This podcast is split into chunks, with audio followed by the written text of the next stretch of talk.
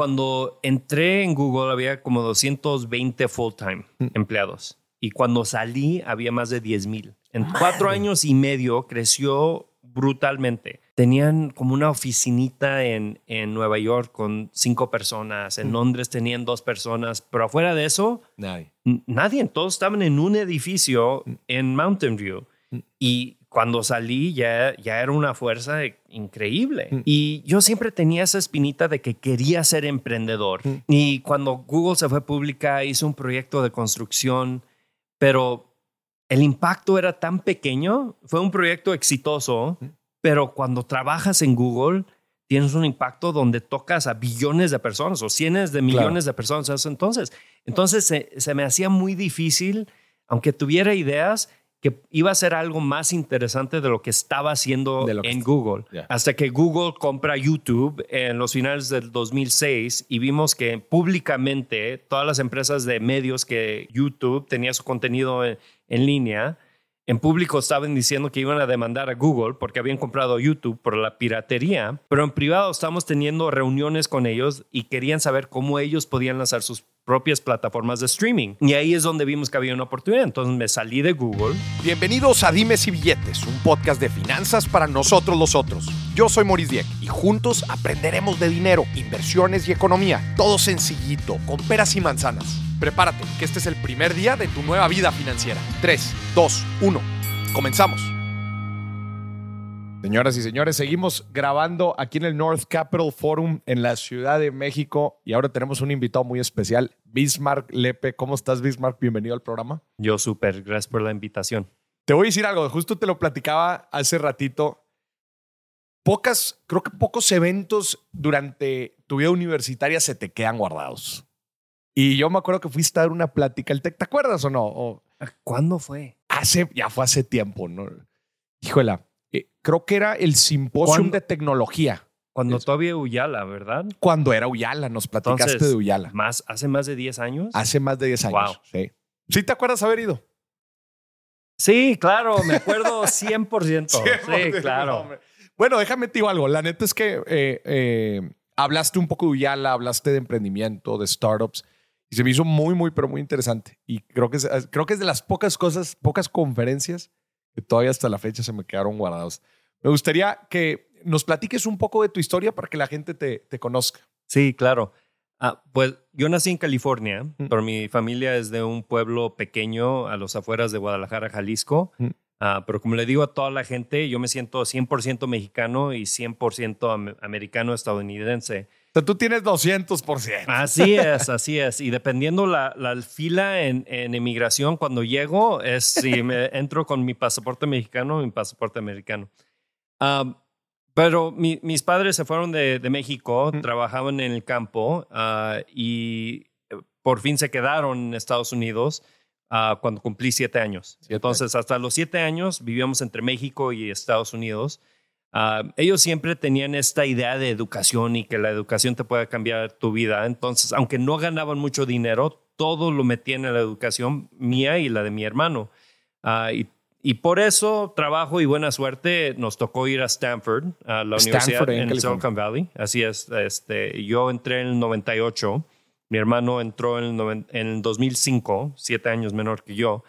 Ah, se suponía que iba a estudiar, estudiar medicina, pero como era en la burbuja del internet, Mm. vi a chavos de 22 años manejando Porsche Turbos y NSXs y dije, que no- obviamente no son doctores porque se ven muy jóvenes y, Sí. y lo que aprendí era que eran ingenieros Mm. que trabajaban en estas cosas que se llamaban startups. Y dije, pues me voy a enfocar en eso. Entonces estudié sistemas y economía, me titulé de economía, ah, pero más que nada trabajé en como 25 diferentes startups en los cuatro años que estaba en la universidad. durante tu tiempo en la universidad. Oye, qué interesante haber estudiado en Stanford en la época de los 2000, eh, inicios, inicios de, de siglo, o sea, justo en, en la burbuja. En la burbuja, sí. ¿Qué, qué- cómo, se, ¿Cómo se vivía en general ahí el ambiente? Digo, los ingenieros entonces con sus Porsches. Sabes, este estaba bien enojado de que no había nacido dos o tres años anterior porque, Antes. porque la realidad es de que yo tenía que ir a la universidad. Yo no tenía el lujo de salirme, ir a trabajar en un startup que fracasara, entonces tenía que sacar el título. Y también yo pienso que con mis padres necesitaban que sacara el título. Entonces, llego en el 98. Eh, eh, casi, casi en la cima de la, burbuja, del Internet. Y después mi título en el 2002. Entonces subió y bajó. y yo dije, ¿cómo es que? Pero me tocó la buena suerte de que en una de las startups que trabajé tenían dos inversionistas en común con una pequeña empresa que era un buscador que se mm. llamaba Google. Entonces yo terminé siendo el primer cliente cuando estaba trabajando en esta otra empresa mm. que Google tuvo en su plataforma de publicidad. Entonces conocí a todos los ejecutivos. Órale. ya cuando me iba a titular, el gerente de ventas me vino y me dijo, sabes, deberías de venir a trabajar a Google porque este, tú sabes de la plataforma mejor que nuestros ingenieros y gerentes de productos. Ven a construir la plataforma. Y dije, no, sabes, la empresa Elance en ese entonces había portado muy bien conmigo. Me dejaban trabajar cuando yo quisiera. Llegaba a las 2 de la mañana, trabajaba hasta las 9 de la mañana, regresaba a clase, regresaba a la oficina a las 2 de la tarde hasta las 8. Y así trabajaba y trabajaba los 7 días a la semana para pagar la colegiatura. Y dije, no, se han portado muy bien. Que se me queda viendo y me dice, estamos facturando 650 mil dólares al día con 96 empleados. Y le dije, sabes, tienes razón, mejor me voy a Google. y fui a Google y fue ¿Cuánto tiempo llevaba Google? Eh, este, pues mira. Era 2002. era 2002, pero Google empezó como proyecto de doctorado de Larry Sergey mm. en 95. Mm. Entonces hicieron todo el research, el proyecto, se llamaba Backrub cuando estaba dentro de Google y en el 98 fue cuando incorporaron mm. y levantaron la primera ronda de capital. Pero cuando Google empezó, era un buscador de empresas. Ya. Eh, comprabas una caja que era para, para usarlo en tu intranet. No era un buscador. No era un tenían, buscador. Tenían google.com nomás para enseñar a las empresas qué de bueno era el buscador. Ya. Y no fue hasta el 99 que lanzaron su plataforma de publicidad, que ahí fue cuando empezó a crecer. Entonces incorporaron el 98, mm. ah, no, lo está viendo muy bien. El 99 fue cuando cambiaron el modelo de negocio y de ahí fue cuando... ¿Y tú fuiste entonces el primer cliente de su buscador? O sea, tú fuiste el, el primero de la plataforma de publicidad. Ah, de la plataforma de publicidad. Así es. Que como dices, era como una sección amarilla digital para una intranet. Sí, para poder poner tu publicidad arriba de los eh, resultados orgánicos que salía del De los resultados orgánicos del Así Es. Y entraste a trabajar en Google entonces en el 2002. Eh, eh, los fines de 2002, porque trabajé un tiempo con, este, con Elance y las entrevistas y todo eso y después ya. Oye, me llama la atención eso que dices de que durante tus cuatro años, del 98 al 2002, ¿trabajaste con cuántas startups? Como 25, más de 20. Más, de 20. De 20 ¿Y cuántas de esas 20 quebraron después de la burbuja? De lo que me acuerdo, nomás dos sobrevivieron.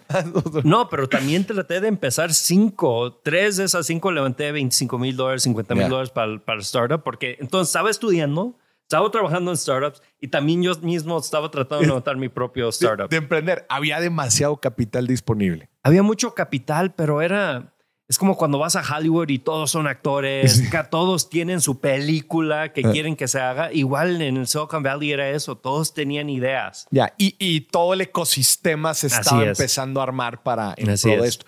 Y entonces, ¿estuviste en Google cuánto tiempo? cuatro años y medio. Estuviste cuatro años y medio ahí en, en... Pero no se te quitaba la espinita de ser emprendedor. Eh, mira, cuando entré en Google había como 220 full-time mm. empleados y cuando salí había más de 10 mil. En cuatro años y medio creció brutalmente. Mm. Tenían como una oficinita en, en Nueva York con cinco personas, en mm. Londres tenían dos personas, pero afuera de eso, nadie. Nadie, todos estaban en un edificio mm. en Mountain View. Y cuando salí ya, ya era una fuerza increíble. entonces cambió, cambió mucho y yo siempre tenía esa espinita de que quería ser emprendedor. y cuando Google se fue pública, hice un proyecto de construcción, pero el impacto era tan pequeño, fue un proyecto exitoso, pero cuando trabajas en Google, tienes un impacto donde tocas a billones de personas o cientos de millones de personas. Entonces, entonces se, se, me hacía muy difícil aunque tuviera ideas, que iba a ser algo más interesante de lo que estaba haciendo en Google. Hasta que Google compra YouTube en los finales del 2006 y vimos que públicamente todas las empresas de medios que, que Google, YouTube, tenía su contenido en, línea, en público estaban diciendo que iban a demandar a Google porque habían comprado YouTube por la piratería, pero en privado estamos teniendo reuniones con ellos y querían saber cómo ellos podían lanzar sus propias plataformas de streaming. Y ahí es donde vimos que había una oportunidad. Entonces me salí de Google. Mi hermano, eh, cuando llegué a Stanford en el 98, que mi, mi hermano es eh, siete años menor, le dije dos cosas. Hay estas cosas que se llaman internados boarding schools y los mejores estudiantes fueron esas cosas. Deberías de verlo, deberías de ver si puedes entrar.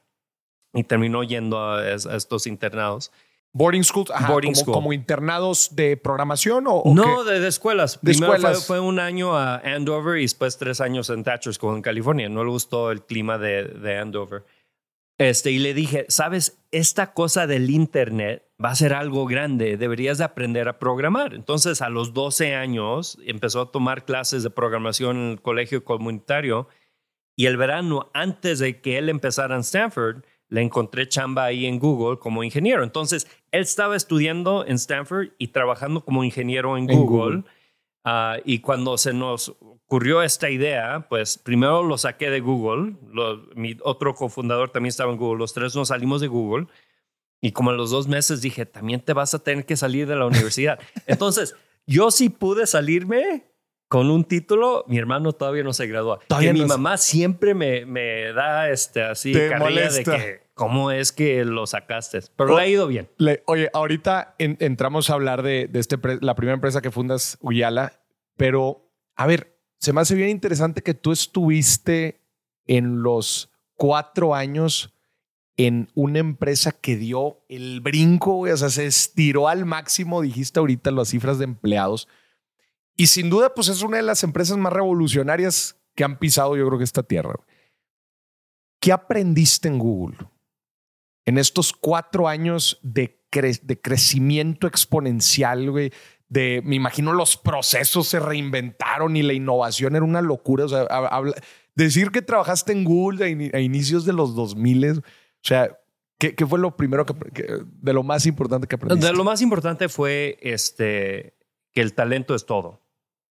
Ah, porque, mira, en el Silicon Valley, cuando es un startup pequeño, es muy difícil contratar muy buen talento porque hay muchísimo riesgo y, y el mejor talento tiene muchas opciones. Tiene opciones. Pero cuando llegas a este punto donde ya ves que va a detonar la empresa, pues puedes atraer gente que ya lo ha visto, ya lo ha hecho anteriormente. Entonces, gente como este, Sheryl Sandberg, que terminó siendo la CEO de, Meta, Facebook, con ella trabajaba todos los días. Uh, Desai y, este Sundar Pichai, que ahora es el CEO de Google, trabajamos juntos en proyectos. Y, eso era el imán de talento. Entonces, lo más importante en cualquier empresa es de que entre más tiempo pase, como que el nivel de calidad de, la empresa baja. Y en ese punto la, calidad era increíble. Y fueron, fueron personas que ahora nos han ayudado en diferentes proyectos. Entonces es el, primer talento. El talento, primero y más que nada. Ah, segundo, yo diría que es entra a mercados grandes porque hay mucha gente que se va por el, el cheque. Eh, obviamente hace 15, 20 años ir a ser ejecutivo en una empresa de medios, pues te pagaban muy bien, tenías tu carro particular, puede ser que hasta podías viajar en jets y pasar con los actores, pero esa es una industria que ha estado en declive por, por décadas. Entonces, eso no lo teníamos en Google. Era, todavía éramos una pequeña empresa, pero era una empresa que estaba creciendo el mil por ciento año por año. Entonces, ir a un lugar donde está creciendo, la industria está creciendo y la empresa está creciendo porque te va a dar muchas más oportunidades para poder ver cosas interesantes. Después aprendí muchas cosas pequeñas que cuando eres un emprendedor joven dices, pues voy a hacer el mejor producto y la gente va a venir y me lo mm. va a comprar. Pero no, tienes que saber cómo contratar, cómo incentivar a esa gente, este, cómo crear ciertos procesos para que los productos salgan cómo ver mercados internacionales, cómo crear tu producto para poder ir a los mercados internacionales y no durar dos años para internacionalizar tus, tus productos.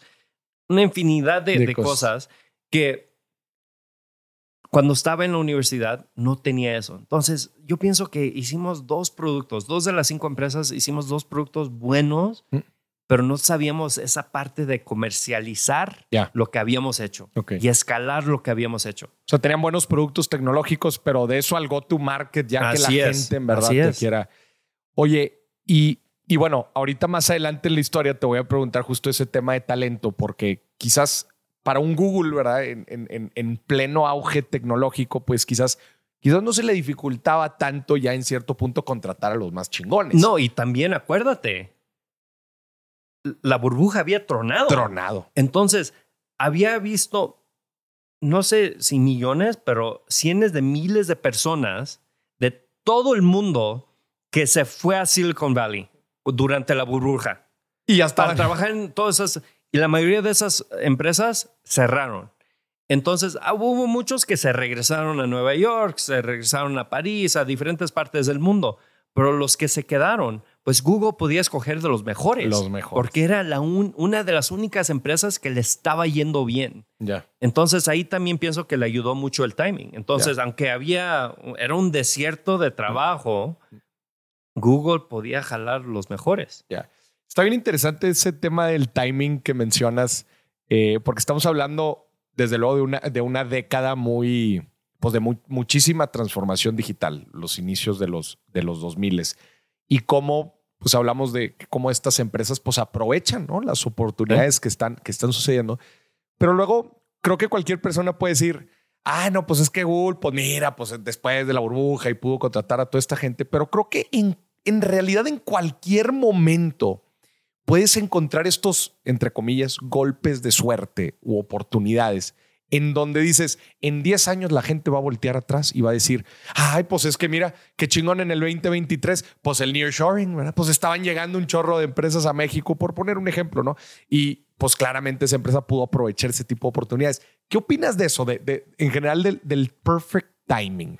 Mira, la, la historia es escrita por los ganadores y los victorios, ¿no? Mm. Este, la realidad es de que así del timing, Google trató de vender Google por un millón de dólares Mm. primero, en el 98. No se lo compraron. Nadie lo compró. En el, en el 2000 la trató de vender por un billón de dólares. No se la compraron. Entonces, también el timing de que la gente decía, no, ya hay muchos buscadores, no, ya este, este no es un mercado, obviamente no vamos a pagar eso. Entonces, la chiripada, yo, yo pienso que la suerte sí tiene que ver mucho um, nosotros con Uyala, aunque estamos haciendo una plataforma sumamente importante, ahorita ya streaming ha ganado, ya es obvio. Pues en el 2007, cuando empezamos Uyala, Que es cuando te sales de Google. cuando me- me- nos salimos de Google, Netflix todavía estaba mandando disquitos. Discos. Nadie tenía plataformas de streaming, aunque la gente sabía que ese era el futuro. La realidad es, pudimos vender esa empresa bien, pero viendo el potencial de que hubiera podido ser, si hubiéramos empezado la empresa tres, cuatro años después, cinco años después, puede ser que ahorita todo el streaming, una gran cantidad del streaming que se hace, podría estar pasando por nuestra Por nuestra plataforma. plataforma. y esa plataforma sería una empresa pública. Ya. Es que sí, o sea, el, el timing te juega a favor y en contra. Y, a ve- y más que nada, a veces, si tienes un buen equipo y un buen mercado, aunque sea emergente, te va bien. Vas, vas pivoteando, Sí, probando. No, ni, ni muy mal, ni muy bien, pero bien. Y eso es co- como, veo Yala. Este, para mí me cambió la trayectoria de mi vida de nuevo. Profesional. Primero fue, primero fue Google, Mm. que yo siempre estaba buscando dinero, creciendo pobre. Pues para mí el éxito era pues tener lana. Y aunque no, no me fue tan bien como los primeros 50 empleados de Google, De Google. ah, que todos podrían comprar sus islas y lo que sea. Este, ¿Tú, me qué, fue tú, qué, ¿Tú qué empleado fuiste? 201. ah, do- do- 200 221, 222, algo así. Este, me fue bien, pero a mí lo que me dio fue la libertad. Claro. Entonces, por eso de que se fue pública Google, cuando se me ocurrió la idea de Uyala, eh, no tenía nada de bronca de salirme de, de Google sin tener inversionistas. Pudimos levantar capital rápidamente porque fuimos el primer grupo de los primeros grupos que salieron de Google. Los inversionistas querían Los invertir andaban en... viendo, güey. Sí, Estos compadres se salieron de Google. Algo han de saber. Algo, algo han de saber. Y sabes, yo siempre digo que la arrogancia, la confianza y la ignorancia van de la mano. Y nosotros así medios arrogantes de que salimos de Google, obviamente todo lo que vamos a tocar se va a convertir en oro. Y este, pudimos levantar capital bien fácil, después levantamos otra ronda. Después llegó la crisis del 2008, y pues ya no 2008. nos sentíamos tan, tan Un Superman. año después, güey. Pues empezamos la empresa 2010, abril 2007. Del, del 2007. Entonces levantamos la primera ronda rápidamente. Mandamos un email cuando todavía estamos en Google. Con, oye, con el arroba Google. eh, que- que- en el eh, correo. no, no, no, a, nuestros amigos Ya, ya. Y, y- y gente que, que habíamos conocido en el, en- a través de Google. Hey, nos vamos a salir, vamos a empezar una empresa. Y dos inversionistas que estaban en nuestro network dijeron, queremos invertir. Y les dije, ni saben lo que vamos a hacer. Y, no importa, queremos invertir. Entonces salimos de Google, así el capital nos llega, medio, los primeros 35 días vivimos en la oficina, no salimos de la oficina y nos, ahí, comíamos, nos bañamos, dormíamos, trabajando 20, di- 20 horas al día, 7 días a la semana.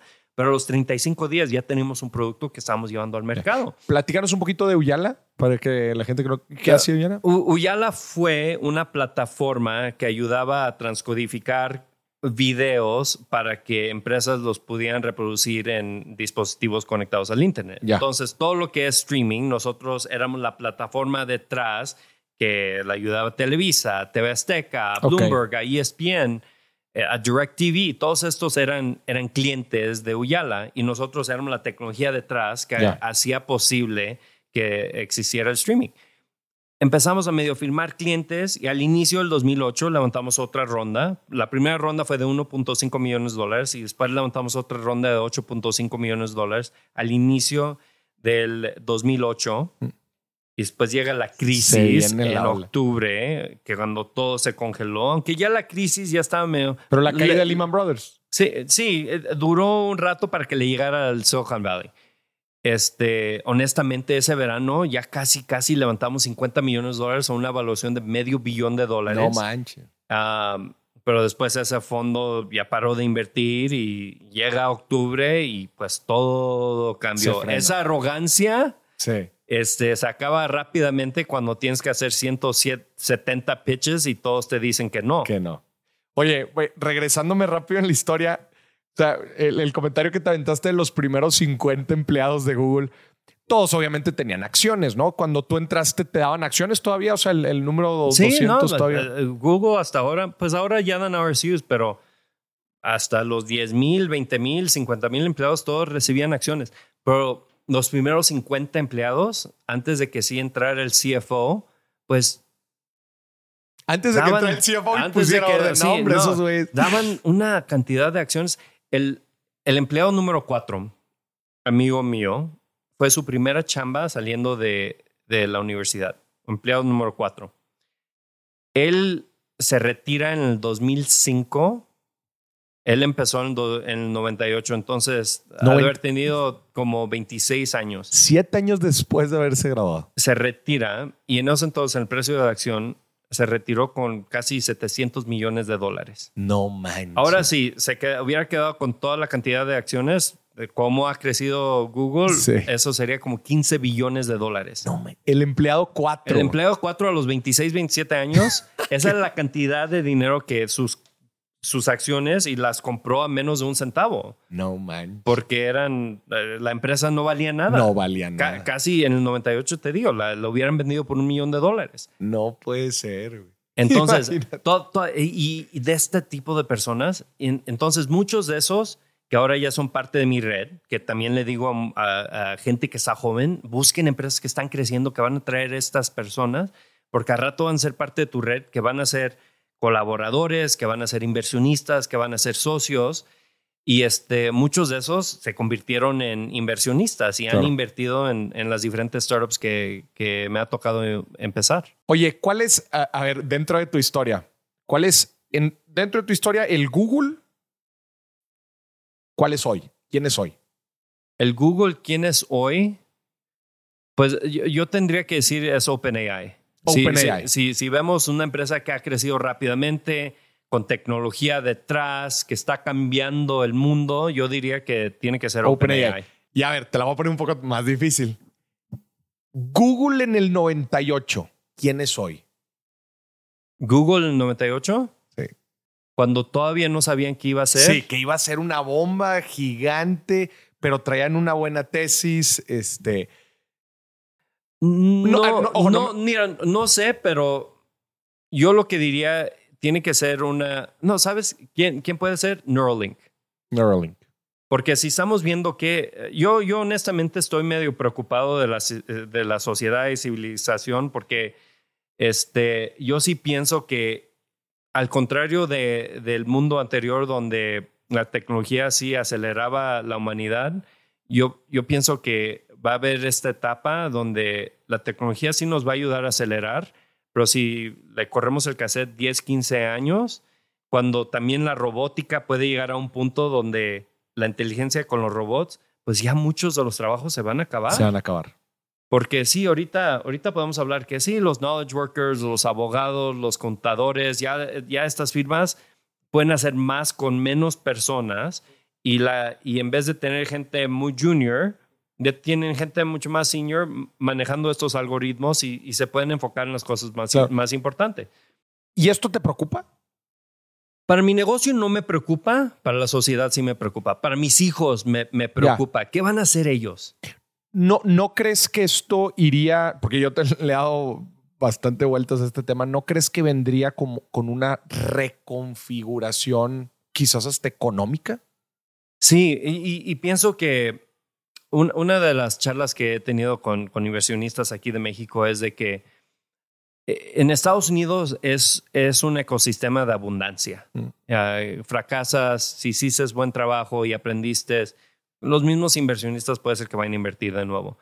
Eh, México ha sido más un país de escasez. Mm. Entonces, pues si algo pasa mal, no va a haber nadie que te va a ayudar. Entonces, por eso la filantropía no pienso que es tan prevalente aquí en, en México porque, pues, ¿por qué vas a ayudar a otros si nadie te ayudó a, Ya. a ti? Y en Estados Unidos, como hay abundancia, pienso que el- ese carácter es, es distinto. Entonces, pienso que cuando llegamos a una etapa donde todos tengan todo, puede ser que la sociedad va a estar bien. Pero te, te pongo un tema. Hay que decir que alguien crea el hedge fund controlado por AI, auténticamente AI, y convierte 100 mil dólares a un trillón de dólares, un trillón a, a 100 trillones de dólares. Mm. Que se adueña de todo el mundo. De todo el mundo. ¿Qué pasa? ¿Qué pasa? Entonces, pienso que va a haber esta, este punto de como 10, 15 años a los siguientes 30, 40 años que va a ser medio raro y puede ser que una empresa como Neuralink pueda anivilar y poner a los humanos en un- a un nivel donde pueden hacer cosas mus- mucho más allá que un robot o que, o que este, nomás un sistema, un, Un algoritmo. sistema. O sea, ¿qué, qué industrias en particular son las que te laten ahorita? Digo, pusiste el ejemplo muy puntual de Neuralink como, como el Google del 98, pero en general, industrias o tendencias que tú digas, hay que apostarle aquí que estas van a ser las buenas en los próximos años.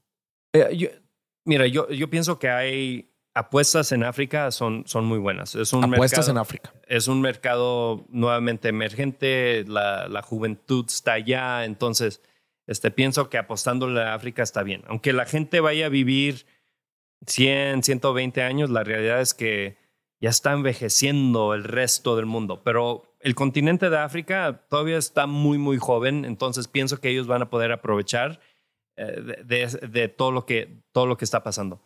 En industrias, mira, por eso yo estoy tan emocionado de la empresa de Wiseline, porque Wiseline es como el copiloto para las empresas. Todos hablamos del, del copilot que está en, en GitHub para programadores. Pues Wiseline es el copiloto para las empresas para poder navegar todo lo que está pasando con inteligencia artificial para que sus negocios puedan acelerar y ganar más market share. ¿Que esta es la última empresa que fundaste? ¿Es la última?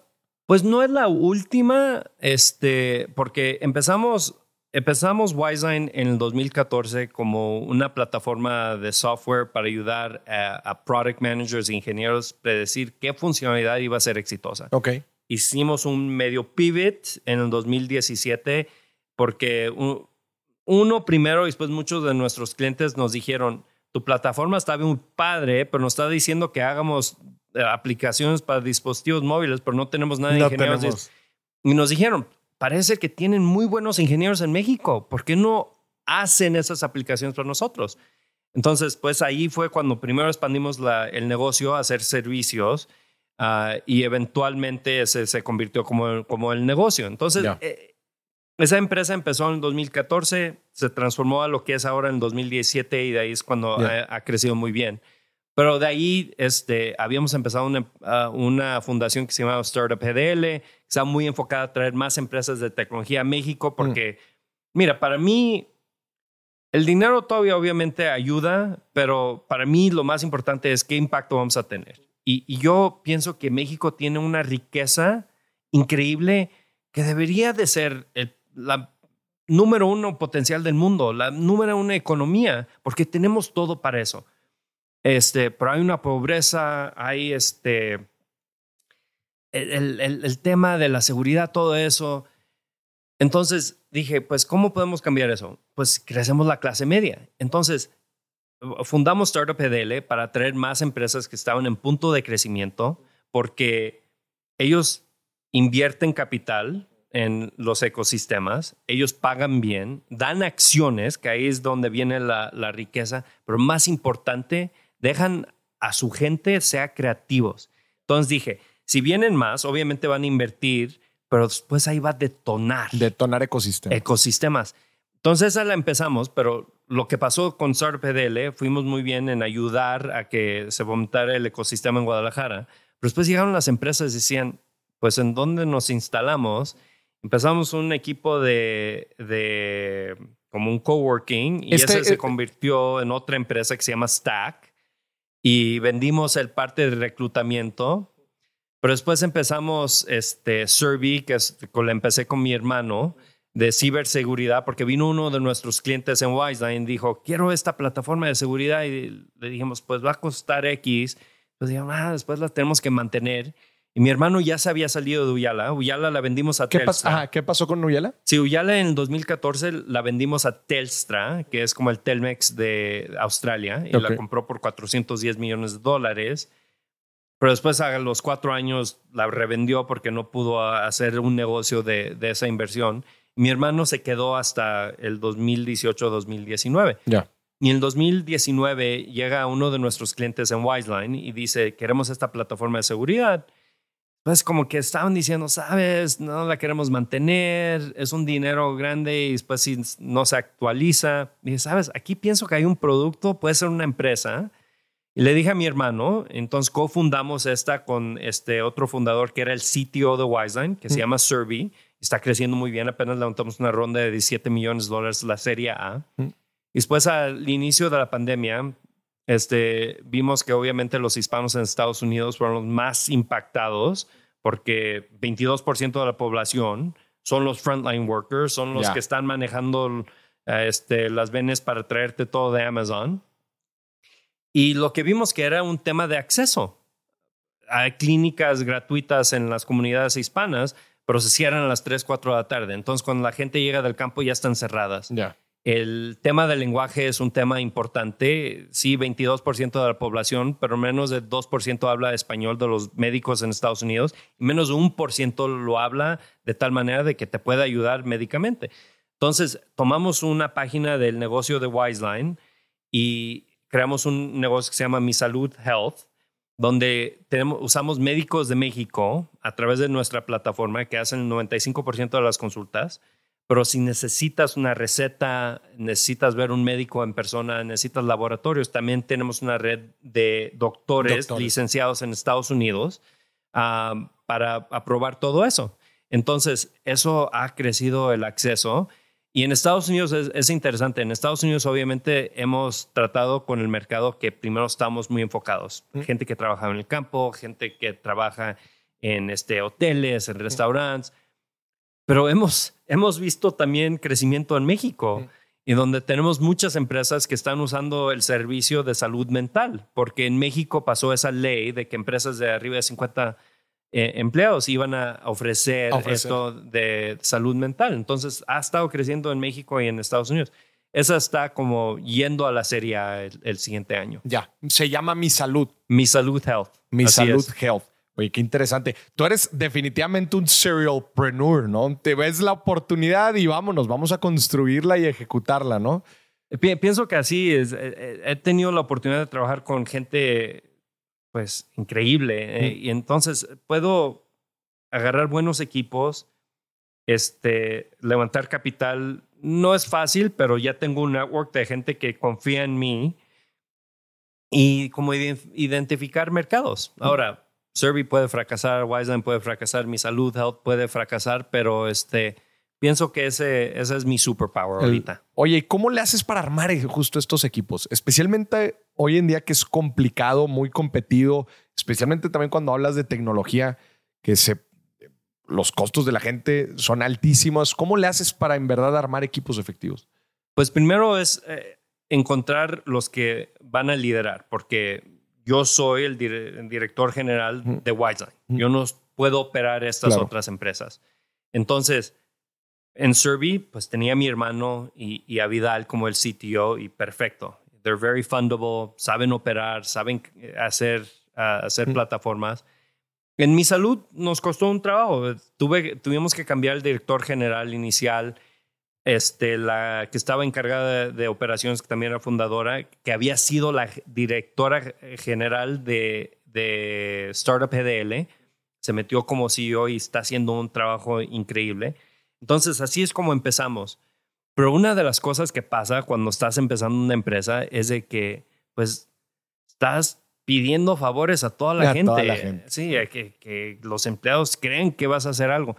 Entonces, con estas dos, Survey y Mi Salud, teníamos el brazo fuerte de Wiseline, donde tenemos miles de los mejores ingenieros y de- Sí. diseñadores y product managers.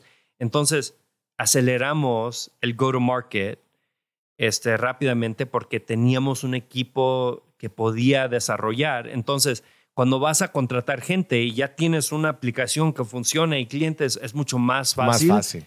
Atraer un muy buen talento temprano en la historia de la empresa. ¿Cómo te gusta a ti manejar, por ejemplo, la compensación? Porque es un punto importante con este tipo de, de- de personas de alto rendimiento, talento de alto rendimiento. ¿Cómo manejas el- los variables? ¿Les das stock options? ¿Cómo, cómo las...? Sí, pues nosotros pagamos bien, tenemos que estar en el mercado y también damos acciones o ya en, en, en Survey y Mi Salud todos reciben acciones.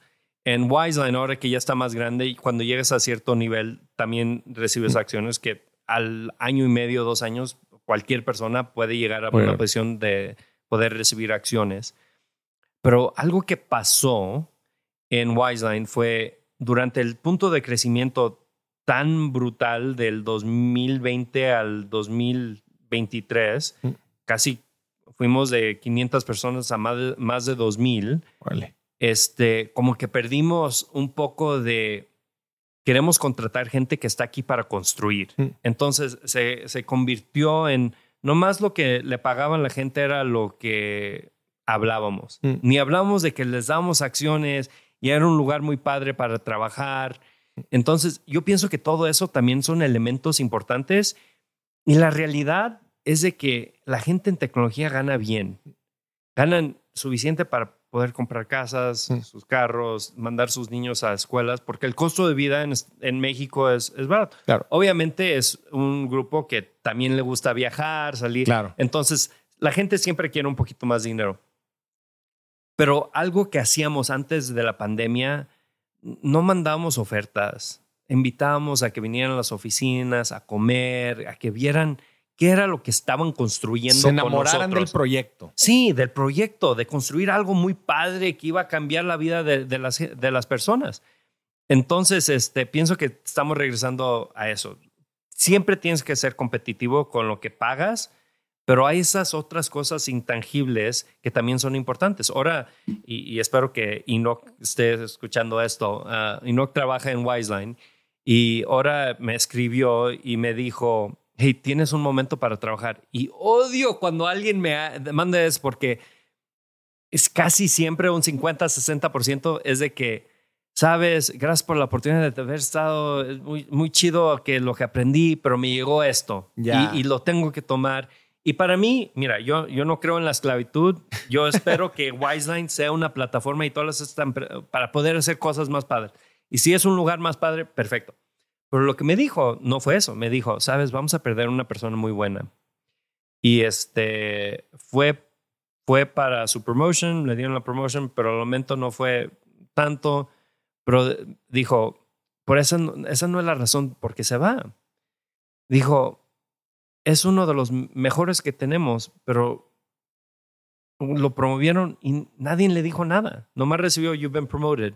Nadie lo sacó y dijo, sabes, gracias por todo lo que has hecho. Como reconocimiento. Ese reconocimiento. Y pienso que, que aquí, más en México, en Estados Unidos, yo pienso que esas cosas ya están más dialed in en la manera de. Aquí pienso que necesitamos enfocarnos más en eso, en la cultura que estás creando, en, en hacer más dueños, no nomás empleados, pero más dueños de la empresa y, y traer gente para que se sienta que están haciendo más de, de su chamba, que están construyendo algo muy padre. Oye, ¿y cómo, cómo ves? Ah, bueno, mm, ¿nos podrías dar un ejemplo muy puntual de cómo, de cómo Wiseline ayuda a las empresas, como eh, mencionabas, que a navegar estos cambios de, te- tecnológicos? ¿Cómo nos podrías dar un ejemplo? Sí, mira, este, algo que ahorita está muy interesante es ah, que todas esas empresas están entrenando su- sus ah, large language models, sus LLMs, con contenido que existe en el mundo. En el mundo. Una de las cosas que estamos viendo con empresas de medios es cómo podemos pulverizar su contenido, ponerlo en un blockchain con smart contracts para cuando ven, vienen los crawlers a, a rascar su contenido para no aprender. lo puedan. No, no, no, no lo puedan. Que ya en los smart contracts está cómo van a cobrar. Ok. Entonces nosotros estamos haciendo la plataforma así. Ya. Obviamente también ayudamos a empresas a que saquen sus aplicaciones de dispositivos móviles Dispositivos. o eh, si estás haciendo streaming, mover la aplicación de streaming a un set-top box. Todo, todo lo digital, todo lo tecnológico, nosotros somos increíbles para hacerlo. ¿Están en Guadalajara o están en, en California? Este, estamos por todos lados. Ah, por todos lados. Tenemos Los programadores miles- mi- están por todos lados. Tenemos miles de personas. Guadalajara sigue siendo la oficina más grande que tenemos, pero Ya. la Ciudad de México que tenemos aquí en Reforma también Acá es también la tienen. siguiente más grande. Pero por toda la República, en este Hermosillo hay más de 50, en, en Ya, Mérida. qué en- chingón. abrimos una oficina muy padre dentro del TEC de Monterrey. En, en, este- en Monterrey En Monterrey. Campus ¿Y Monterrey. cuándo va a salir este podcast? Probablemente salga a finales del 2023 o a inicios del 2024. Perfecto. Entonces te voy a hablar de algo muy chido. A ver. que vamos a anunciar la siguiente semana. Nosotros hemos tenido muy buena conexión con el TEC de Monterrey. Mm. Y este, estoy en el consejo de, de Guadalajara. Ok. Y en el último consejo, reunión de consejo, estamos hablando de ciertas cosas que, que a mí se me hacían importantes, pero no ninguna plática de inteligencia artificial. Mm. Le dije, inteligencia artificial va a cambiar todas las industrias que están aquí en Jalisco. ¿Por qué no estamos haciendo más? Entonces de ahí nos pusimos a poner un, un equipo de trabajo del TEC de Monterrey de Guadalajara y un equipo de no- de- del lado de nosotros.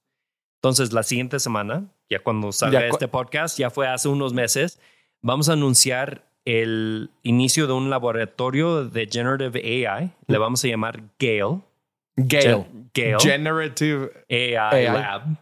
Gale, pero le vamos a llamar Gale. Ya, tiene, ya hay un personaje muy padre y también vamos a anunciar oh, este, becas de un millón de dólares en los siguientes años Mm. que vienen para el estudio de inteligencia artificial Ok. eh, Dentro del tech. dentro del tech. Entonces, nosotros tenemos esta vinculación muy, muy unida con las instituciones académicas. En Tech de Monterrey, de Monterrey, tenemos una oficina dentro de- del campus y en Guadalajara estamos lanzando este laboratorio de inteligencia artificial. Ya. Órale. Y se va a anunciar la siguiente semana, el, el miércoles. Felicidades, la neta, que, que, que chido. Eh, especialmente que exista el fondeo para este tipo de iniciativas y que los chavos desde, el- desde carrera estén aprendiendo este tipo de cosas. Que te iba a preguntar, ¿qué le dirías a tus hijos que estudien hoy? Sabes, es, es difícil. este, es, es, es muy difícil.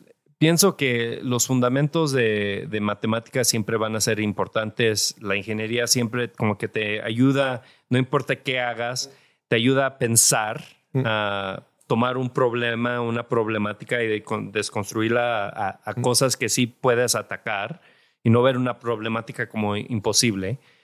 Um, pero sí, sí es difícil. Y el otro día salí a cenar con, con mi niña que tiene o- ocho años. Y este, después de fútbol fuimos a comer comida china. A mi esposa no le gusta comida china, pero ella- a mi niña sí, a mí también. Y estaba comiendo y este le, le pregunto, ¿y qué piensas que, que vas a hacer en, en- de tu vida? Y digo, ¿sabes? Pienso que voy a ser panadera. Órale. Con que sea muy buena, con que sa- salga como la siguiente Marisa. ¿Qué tal? La No, siguiente ¿qué Marisa pasa? Lazo. ¿La conoces a Marisa? Sí, a Marisa, sabes, hasta le mandé el video de, de mi niña diciendo que va a ser un baker y le dije, hey, I found you an intern. Qué chingón. Le hemos tenido dos veces en el programa, Ah, Marisa. es también, una eh. tipaza. Es Para un mí es un ejemplo y este cada rato le, le enseño los videos a mi hija. No- mi hija no habla tan bien el español, entonces tengo que traducir, pero es, es un ejemplo. Sí. Oye, ¿qué oportunidades interesantes te, te llaman la atención ahora con el fenómeno del nearshoring? O sea, están veniendo muchas empresas de tecnología de, de, de- de alto valor agregado a, a nuestro país. ¿Qué oportunidades interesantes ves que hay tanto para desarrollar quizás nuevas industrias, pero también para que la pequeña y mediana empresa y el emprendedor mexicano capitalice estas oportunidades? Pues mira, este, yo, yo tengo mi pensamiento de, de esto. Yo, honestamente, yo pienso que ahorita lo que está pasando es bueno porque es inversión para México, pero ya vimos esto en los noventas con la maquila. Mm. Pero después llega otro, ot- otra novia que te ve muy bien a mejores precios. Y se y va. Se va, que fue lo que pasó con manufactura y las maquilas que se fueron a China. India, ahí viene. Y lo que siempre digo, pues nosotros como México ganamos el mundo de física. Es muy difícil decir que vas a poder llevar un producto más rápido de la India Claro. acá, Claro. usando los mismos transportes. En geografía, En eso sí. geografía ganamos, pero en población, pues la India está 10 veces más grande que nosotros y una población hasta más joven que la de nosotros. Entonces pienso que ese es un riesgo fuerte y real. Este, y al contrario de China, la India es una democracia. Entonces, pienso que la oportunidad ahorita está fuerte de que entre más capital a México, pero cómo usamos esa inversión o ese retorno, yo pienso que es muy importante. Entonces, hablando de la oportunidad de, ma- de maquila, de manufactura, todo el supply chain de los abogados, a los que están construyendo las naves, a la logística, a los que están creando infraestructura, this is a rising tide. Este, y ahora estamos hablando de China y ayer que venía en el avión me senté a un lado de una inversionista que su- es mexicana y su familia tiene diferentes negocios y antes también eran panaderos. Pero uno de los circunsales, este, mm, la, la habían cerrado el, el cliente que estaba ahí y estaba en renta y su hermano le dijo, no, ya lo renté, se lo rentó una llantera de llantas chinas. Entonces, ahorita todo el auge de México está increíble, entonces hay muchas maneras de poder invertir en, en y hacer, hacer dinero. Eh, eh, le puedes aventar a cualquier cosa y es muy probable que te, va- a ir bien. Aquí compras una casa y la pones en Airbnb en la Ciudad de México, te va a ir bien. Vienen ese tipo de, de oportunidades para México. Ahora, ¿qué es lo que deberíamos de aprovechar? La única manera que la manufactura no se va a ir de México a la India es si podemos hacer las cosas mucho mejor que lo que hace la India. Entonces, poder agarrar no nomás 10x de productividad de cómo hacemos las cosas aquí, pero 100x, para que sea tan obvio de que la manufactura y estas inversiones no se vayan al, al extranjero. ¿Y cómo hacemos eso? Pues yo pienso que todo, todo tiene que tener esa capa de inteligencia artificial. No me importa qué industria estás, hasta los panaderos, hay maneras de cómo poder sacar más productividad de tu negocio. O sea, tiene que, tiene que en general la, eh, subir de nivel, ¿verdad? La empresa tiene que digitalizarse. Eh, México tiene que ser la sociedad que adopta inteligencia artificial más rápido y a todos los niveles. La, educación, la, manufactura, el transporte, la información entre el, gobierno y la población. Si hacemos eso, yo pienso que México puede apuntar y, hacerse muy impresionante. Mira, el dato para mí que se me hace más interesante, ah, viendo así potencial de mercado, los hispanos en Estados Unidos, el poder adquisitivo es la quinta economía más grande del mundo. Del mundo. Los hispanos son el 22%. ¿Qué, ¿Cuánta gente es? Como 65 millones de personas. 65 millones de son personas. Hispanos. En Estados Unidos. Y el 50-60% de ese son de raíces mexicanos o mexicanos. Mm. México-americanos. Entonces. O sea, no nacidos en Estados Unidos. Nacidos en Estados Unidos de raíces como yo, mexicanas o ya de ciertas generaciones, o mexicanos que han emigrado. Claro. Entonces, es una población grandísima. Ahora, si vemos los hispanos más los mexicanos en México, seríamos la economía, la tercera economía más grande del mundo. Si lo sumas a todos. Si sumamos nomás Norteamérica, los hispanos de Norteamérica seríamos la tercera economía más grande del mundo. Estados Unidos, China. Entonces, tenemos ya, ya, ya, tenemos un mercado que nos entiende, que sabemos cómo, cómo poder crear nuevos medios, crear nuevas recetas, crear nuevos productos para esta geografía. Entonces, este es el punto de México y, regresando al, serial entrepreneur, hay tantas oportunidades. Si tuviera más gente que confiara que pudieran ser los ejecutivos de startups, tengo una docena de más de, empresas que podemos aprovechar ahorita en este punto que está pasando. Y no nomás México, Norteamérica. los hispanos en Norteamérica, porque es un mercado grandísimo. Gigante. Justo todo esto que estás diciendo, la neta, me, me, me, me hacen sentir muy optimista del futuro a mediano plazo. O sea, la neta. Sí, deberíamos. Y, mucha, incluyendo mi esposa, que, que me dice, ah, tú, tú siempre muy pro México, todo. Y, pero la, la, inseguridad y todo. Y le digo, mira, hace 60 años, nomás hace 60 años, mataron al presidente de Estados Unidos. La mafia estaba empoderecida de todo el gobierno en los 30, menos de 100, hace 100 años.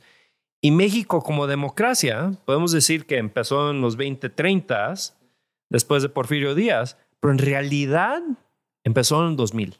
Entonces, yo veo el cambio que está, el cambio positivo que estamos viendo en los últimos 20 años y yo sí estoy muy emocionado. Obviamente las, todas las cosas no funcionan, pero esa es la oportunidad. Oye, qué interesante, la neta. Eh, o sea, creo que la gente con esta plática puede dimensionar un poco el, tamaño de la, de la, oportunidad y lo que tenemos enfrente y, bueno, claramente entender qué es lo que le hace falta a los ecosistemas en nuestro país para llegar al siguiente nivel y capitalizar estas y, oportunidades. Y, pienso que esto de, abundancia, pienso que también nos tenemos que cambiar el chip y, pensar en que si otros ganan, también yo puedo ganar.